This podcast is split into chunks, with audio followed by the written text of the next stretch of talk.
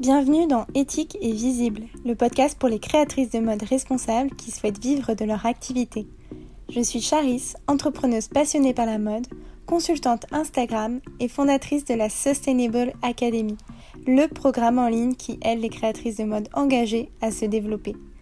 Dans ce podcast, tu trouveras une bonne dose d'inspiration, de motivation et surtout beaucoup de conseils pour émerger sur Instagram, attirer des clients en continu et faire de ta marque de mode responsable un succès. Bonne écoute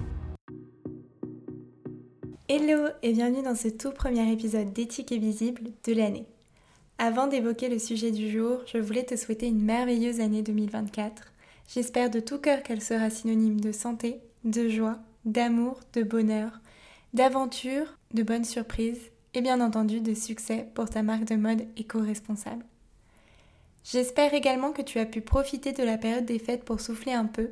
et te ressourcer en prenant du temps pour toi ou en passant de très bons moments avec tes proches.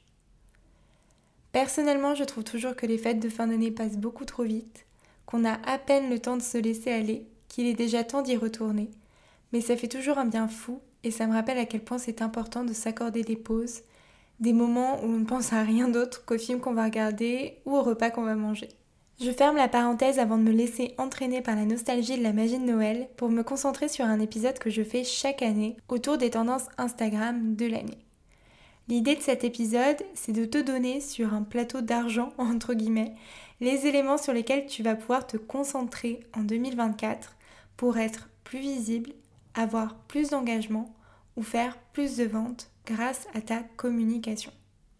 Ces tendances, bien entendu, sont à prendre avec des pincettes. Ce ne sont que des prédictions, mais elles ne sortent pas de nulle part non plus, elles ne sortent pas de mon chapeau, c'est finalement la suite logique des évolutions récentes d'Instagram, de son algorithme, mais aussi du comportement des utilisateurs et des consommateurs. J'ai réécouté l'épisode que j'avais fait l'année dernière pour voir euh, si je m'étais totalement gourée ou pas sur euh, les tendances de 2023. Et donc je vais te les donner ici parce que je trouve ça assez intéressant de les reprendre, notamment parce que tu le verras, euh, les tendances de 2024 sont, comme je te le disais, finalement la suite de ces tendances de 2023. Alors, il y avait l'importance d'être transparent et pédagogue envers ta communauté pour les rassurer pour euh, leur prouver qu'ils pouvaient te faire confiance, que tu faisais vraiment les choses bien euh, et que tu n'étais pas une marque euh, de greenwashing. En deuxième tendance, il y avait le retour à la spontanéité, donc le fait qu'on arrêtait un peu le paraître, les prises de parole trop guindées, trop esthétiques, les contenus trop léchés, trop pensés entre guillemets ou tirés à quatre épingles pour aller vers plus d'authenticité et de proximité avec ton audience. Et enfin, la troisième tendance, c'était l'inclusion de ta communauté dans la vie de ta marque, que ce soit à travers ton storytelling, mais aussi à travers par exemple l'essayage euh, de euh, tes prochaines pièces par tes clientes, de la co-création de ta nouvelle collection, euh, de partage de témoignages, etc. Et donc si on reprend euh, ces trois prédictions-là, je trouve qu'avec le recul, elles se sont révélées finalement être très pertinentes, euh, puisqu'on n'a jamais autant vu que cette année des coulisses euh, de, marques, que ce soit de grosses marques de mode éthique ou de jeunes marques de mode éthique, de prises de parole beaucoup plus spontanées, ou encore de création de collections main dans la main avec le public, entre guillemets, en tout cas avec l'audience de la marque. Et donc ces tendances-là vont se confirmer euh, cette année, tu vas le voir. Mais ce qui est important de garder en tête, c'est que euh, eh bien, le truc avec les réseaux sociaux, malheureusement, tu t'en es déjà sûrement rendu compte, euh, c'est qu'ils évoluent constamment. Et donc en tant que créatrice, cela peut être vite très frustrant car tu as déjà bah, mille choses à faire, mille autres choses à faire et absolument pas le temps de suivre les nouveaux contenus à la mode, les stratégies à adopter, les changements d'algorithme, etc. Alors déjà, je voulais te rassurer en te disant qu'une fois que tu as finalement la bonne stratégie, c'est-à-dire la stratégie qui est la mieux adaptée pour toi, qui fonctionne le mieux, une stratégie euh, qui est stable, qui est entre guillemets simple à suivre, eh bien tu n'as pas besoin de justement être au courant euh, des dernières tendances car ton contenu va fonctionner tout de même auprès de ta cliente idéale. C'est pour ça d'ailleurs que euh, le cœur de la Sustainable Academy, donc mon programme en ligne dédié aux créatrices de mode éthique, est consacré justement à la création d'une stratégie de communication efficace, mais surtout durable et résistante aux tendances, un peu comme des vêtements finalement. Donc l'idée de cet épisode, c'est pas de te faire abandonner ta stratégie existante euh, si tu en as une, ou de te faire changer totalement ta manière de communiquer, mais juste de te montrer ce que tu peux faire en plus en 2024, euh, ce que tu peux intégrer finalement à ta stratégie pour faire mouche euh, sur Instagram et tirer ton épingle du jeu en tant que marque de mode éthique. On ne va pas rentrer en fait si tu veux dans des petits détails, dans des petites tendances éphémères, dans des mouvements un peu plus vastes, si on peut dire ça comme ça, qui vont être faciles finalement à intégrer et à suivre, et non pas dans euh, le micro-changement de stratégie euh, de l'algorithme Instagram en janvier 2024. Donc ne base pas toute ta stratégie des prochains mois sur ce que je vais te dire. Euh, garde juste ces éléments en tête pour pas te laisser dépasser par les contenus qui vont être attendus par Instagram au fil de l'année. Rentrons tout de suite dans le vif du sujet avec la première tendance. C'est une tendance qu'on voit émerger depuis quelques mois déjà et cette tendance c'est l'UGC. Alors UGC ça veut dire User Generated Content, donc en français c'est contenu généré par les utilisateurs. Et traditionnellement, l'UGC, c'est tout simplement le fait de récupérer euh, du contenu créé par euh, tes clientes et d'en faire euh, d'autres contenus sur ton compte. Donc par exemple, une cliente va partager dans un post une photo euh, d'un de tes vêtements, et eh bien toi tu vas pouvoir reprendre cette photo, soit en la republiant euh, en tant que post sur ton feed, soit en la repartageant en story. Ici, l'idée, c'est vraiment que tu ne crées pas de contenu, mais que tu récupères le contenu créé spontanément par tes clientes. Mais aujourd'hui, l'UGC a un peu euh, changé. Enfin, en tout cas, il y a toujours bien entendu cette définition-là de l'UGC qui est de récupérer les contenus de tes clientes. Mais aujourd'hui, tu peux aussi euh, faire appel à des créatrices de contenu pour imaginer et publier des posts, des reels et des stories autour de ta marque et de tes produits. Alors là, tu dois forcément te dire, ok, ça me rappelle quelque chose, l'influence, quelle est la différence? Alors oui, les créatrices de contenu UGC se rapprochent entre guillemets euh, de, de l'influence, mais il y a quand même des différences, et notamment une grosse différence en termes d'approche,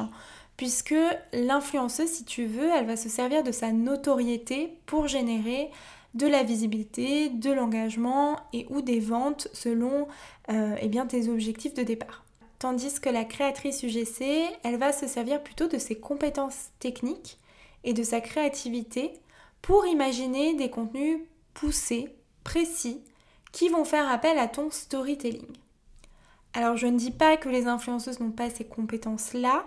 mais disons que la créatrice UGC va vraiment raconter une histoire, son histoire, euh, son avis sur ta marque, et vraiment se mettre eh bien, tout simplement dans la peau d'une cliente lambda, tandis que l'influenceuse va davantage partager les axes de communication de la marque. Elle va présenter rapidement entre guillemets le produit, parler un peu de ta marque euh, et puis renvoyer vers ton compte ou vers ton site.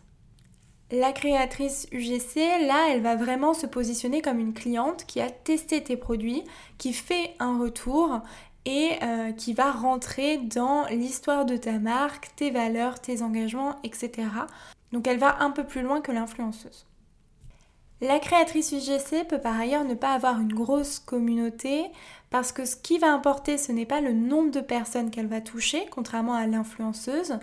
mais le contenu qu'elle va créer et qui va être généralement directement publié sur le compte de la marque et non sur son propre compte. Donc ça c'est la deuxième grosse différence, c'est que l'influenceuse, eh bien, elle va porter son message auprès de sa communauté, c'est pour ça que toi, tu vas regarder avant de collaborer avec une influenceuse si sa communauté est grande et surtout si elle est engagée.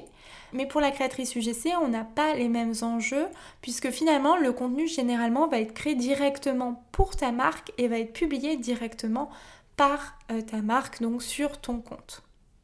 Et si je te parle de cette tendance aujourd'hui, c'est qu'elle peut vraiment être bénéfique pour ta marque de mode éthique, car l'UGC va te permettre d'avoir euh, du contenu ultra qualitatif que tu n'aurais pas forcément le temps ou l'envie de faire de ton côté, tout en apportant de la preuve sociale puisque tu fais appel à une tierce personne pour donner son avis sur tes produits.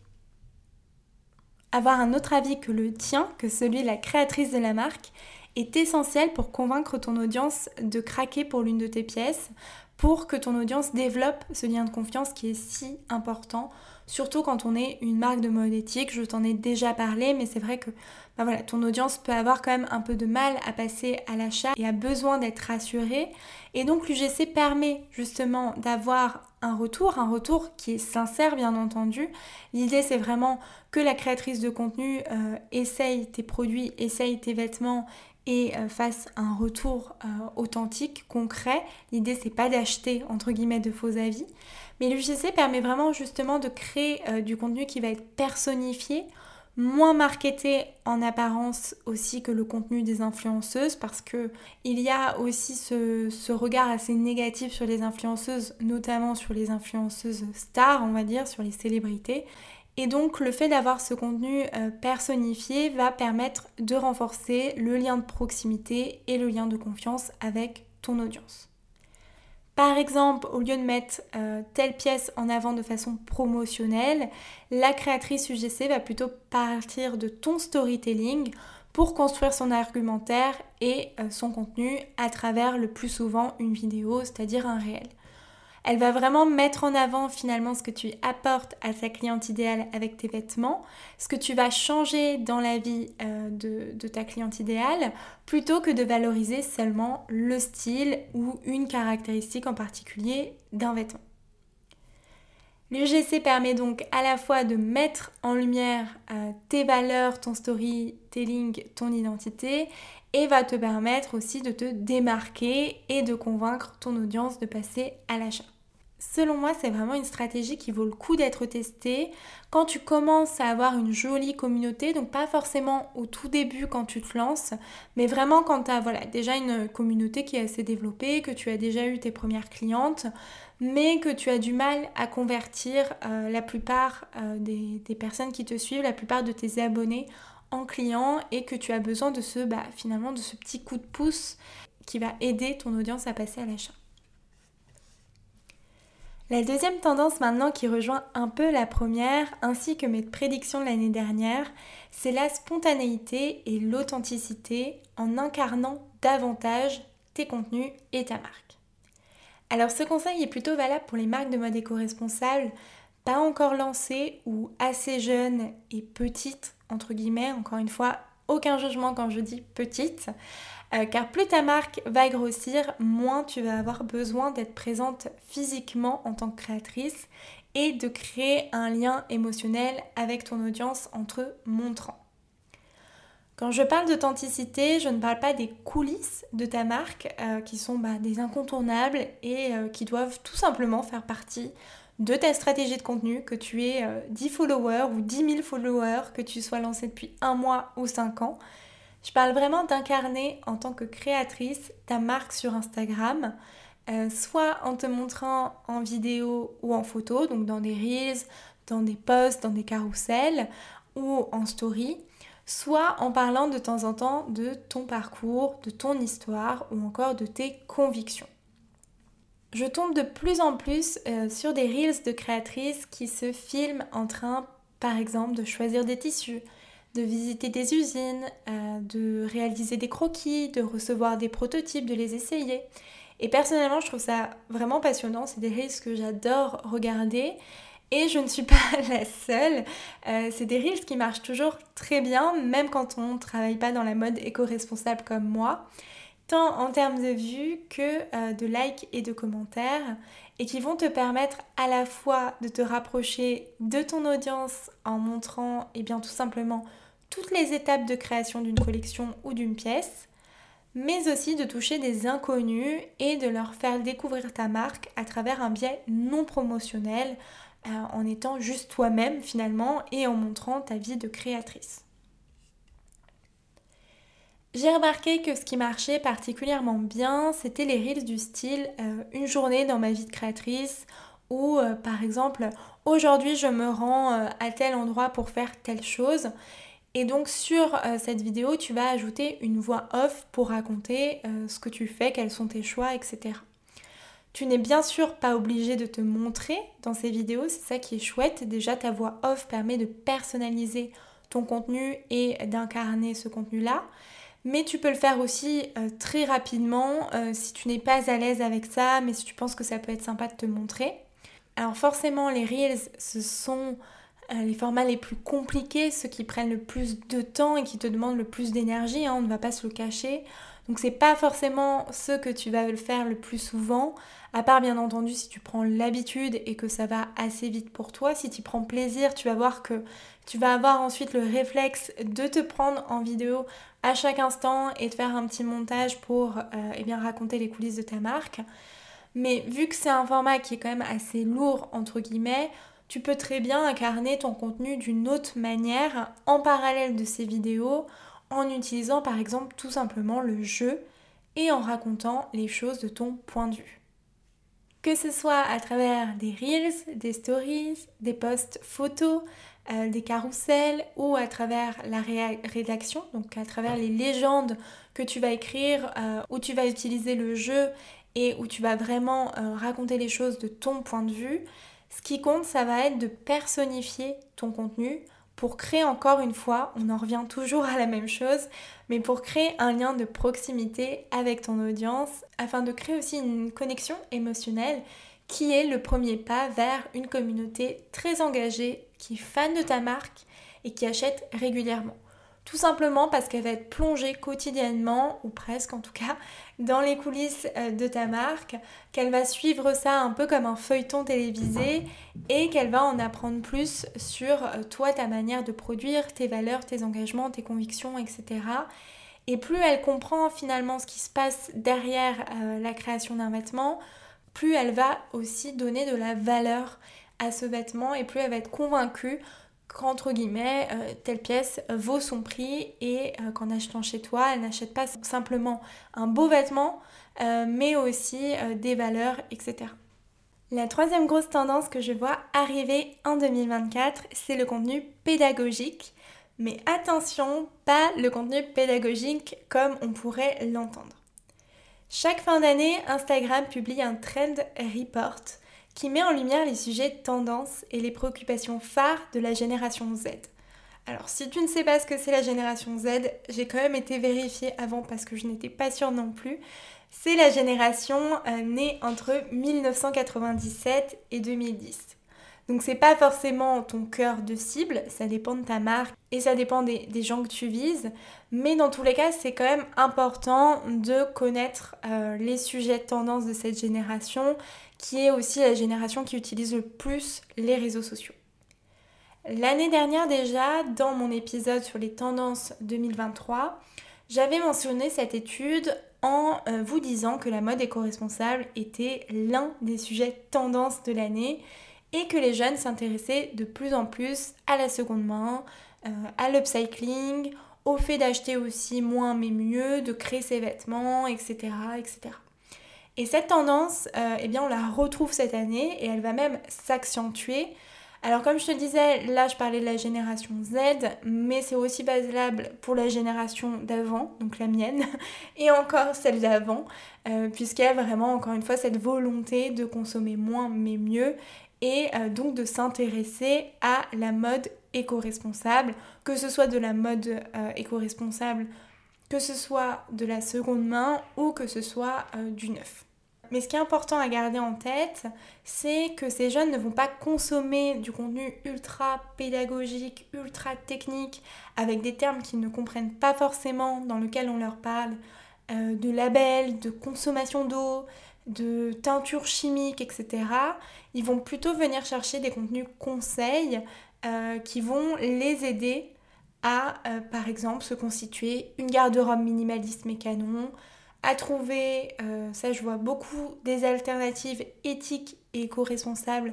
aux marques qu'ils ont l'habitude de consommer, à avoir par exemple un style original, rock, prépi, etc.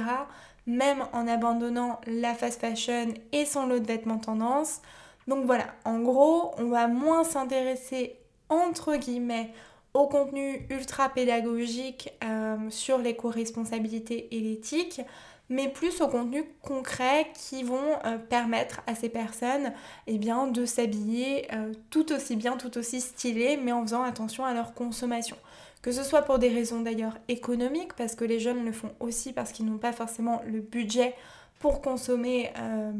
énormément et pour consommer des, marques de mode qui proposent du neuf, mais aussi euh, pour faire un peu plus attention à leur impact sur l'environnement. Alors attention, je ne dis pas qu'il faut abandonner les contenus euh, liés à ton éthique et à ton éco-responsabilité parce qu'ils sont importants pour euh, eh montrer ta volonté d'être transparente, affirmer à ton audience que tu fais les choses bien tout en leur apprenant des choses parce que tu vas avoir aussi dans ton audience des gens qui n'ont pas forcément le même niveau de connaissance. Donc c'est important d'ajouter aussi des éléments un peu plus techniques. Donc je ne te dis pas d'abandonner ces contenus-là, mais c'est intéressant de développer également en parallèle des contenus un peu plus légers, entre guillemets, euh, des astuces qui cartonnent en ce moment et qui vont avoir un impact euh, réel, direct, concret sur la vie de ta cliente idéale. Ce qui est génial en plus avec ce type de contenu pédagogique que pareil moi j'adore et que je consomme beaucoup, et ce qui est génial avec ce type de contenu pédagogique, c'est qu'il va non seulement te permettre d'aider ton audience actuelle à passer à l'achat en leur donnant finalement des arguments pour acheter tes pièces, mais ils vont aussi attirer de nouvelles personnes sur ton compte car comme je te le disais, euh, tous les contenus utiles, pratiques, applicables, euh, le jour même, comme les idées de look, les conseils d'entretien, les alternatives aux pièces qu'on trouve dans les grandes enseignes euh, dans ta collection, vont venir susciter la curiosité et l'intérêt de personnes qui ne te suivent pas encore, mais qui vont avoir envie euh, de s'abonner pour découvrir encore plus de conseils et être guidées dans leur démarche d'acheter plus éco-responsable. Je pense que c'est aussi un contenu qui peut beaucoup euh, te plaire car c'est assez fun à créer, ça change des contenus classiques entre guillemets, euh, qui peuvent parfois aussi te sembler redondants ou même trop marketés car trop centrés sur ta marque. Là, tu vas vraiment opter pour une approche totalement différente qui répond aux besoins actuels des consommateurs tout en mettant en valeur ta marque et en boostant ta visibilité. Finalement, euh, les trois tendances que j'ai évoquées, donc le contenu GC, le fait d'incarner sa marque et euh, le fait de créer du contenu pédagogique style conseil, sont dans la continuité de ce qui a cartonné en 2023. Les consommateurs voient Instagram comme un moyen de trouver de l'information, euh, alors pas forcément de l'information très lourde, pas forcément des actualités, mais plutôt des conseils pratiques pour les aider dans leur vie quotidienne. Et euh, il voit aussi Instagram comme un moyen de se divertir et d'oublier euh, eh sa journée, ses problèmes, etc. Donc il y a vraiment cette euh, vision d'Instagram comme un outil où on peut apprendre des choses, on peut avoir des conseils pour soulager sa charge mentale au quotidien et eh bien je sais pas moi s'habiller mieux, manger mieux, etc et aussi euh, comme un outil de divertissement. On va un peu euh, s'évader, penser à autre chose et voir euh, du contenu qui nous fait rire, qui nous émeut, etc. Les gens ont besoin finalement de revenir à quelque chose de plus authentique, de moins pensé, de moins léché. Ça c'est ce que je te disais au début de l'épisode. Ils veulent être proches des marques qu'ils suivent, échanger avec elles au quotidien sans qu'il y ait forcément une barrière entre la créatrice et euh, l'audience. Euh, ils cherchent à voir des choses différentes, à entendre des avis différents. Et, euh, et, ça, ça vient aussi du fait que les contenus des marques de mode inondent littéralement Instagram, honnêtement. Et finalement, si tu veux tirer ton épingle du genre 2024, il va falloir que tu mettes en avant ta singularité, que tu racontes ton storytelling, que tu crées une communauté engagé, fan de tes produits, qui va participer de près ou de loin à la vie de ta marque. Finalement, il n'y a rien de très stratégique à mettre en place. À la limite, le point 1 sur le contenu UGC est un peu plus stratégique puisque il faut trouver une personne, il faut créer une collaboration, etc. etc. Mais sinon, euh, le reste n'est pas très stratégique à mettre en place. Il va falloir surtout que tu suives ton instinct, que tu t'entoures des bonnes personnes et que tu sortes un peu de ta zone de confort pour montrer ta marque sous un nouvel angle, pour qu'elle soit perçue comme, encore plus authentique, encore plus sincère et encore plus transparente.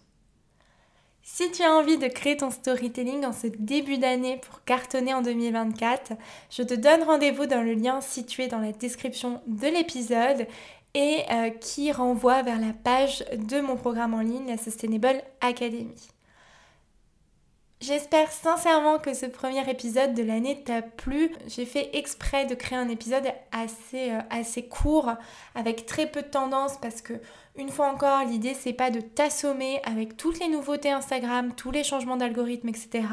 Mais juste de te donner des axes euh, à travailler en 2024, des axes que tu vas pouvoir intégrer facilement, comme je te disais, dans l'introduction à ta stratégie de communication. Donc j'espère que cet épisode t'a aidé à y voir plus clair et surtout t'a donné plein d'idées pour les prochains mois. En attendant de se retrouver pour un nouvel épisode, je te souhaite une très belle journée ou soirée et je te dis à très vite dans Éthique Visible.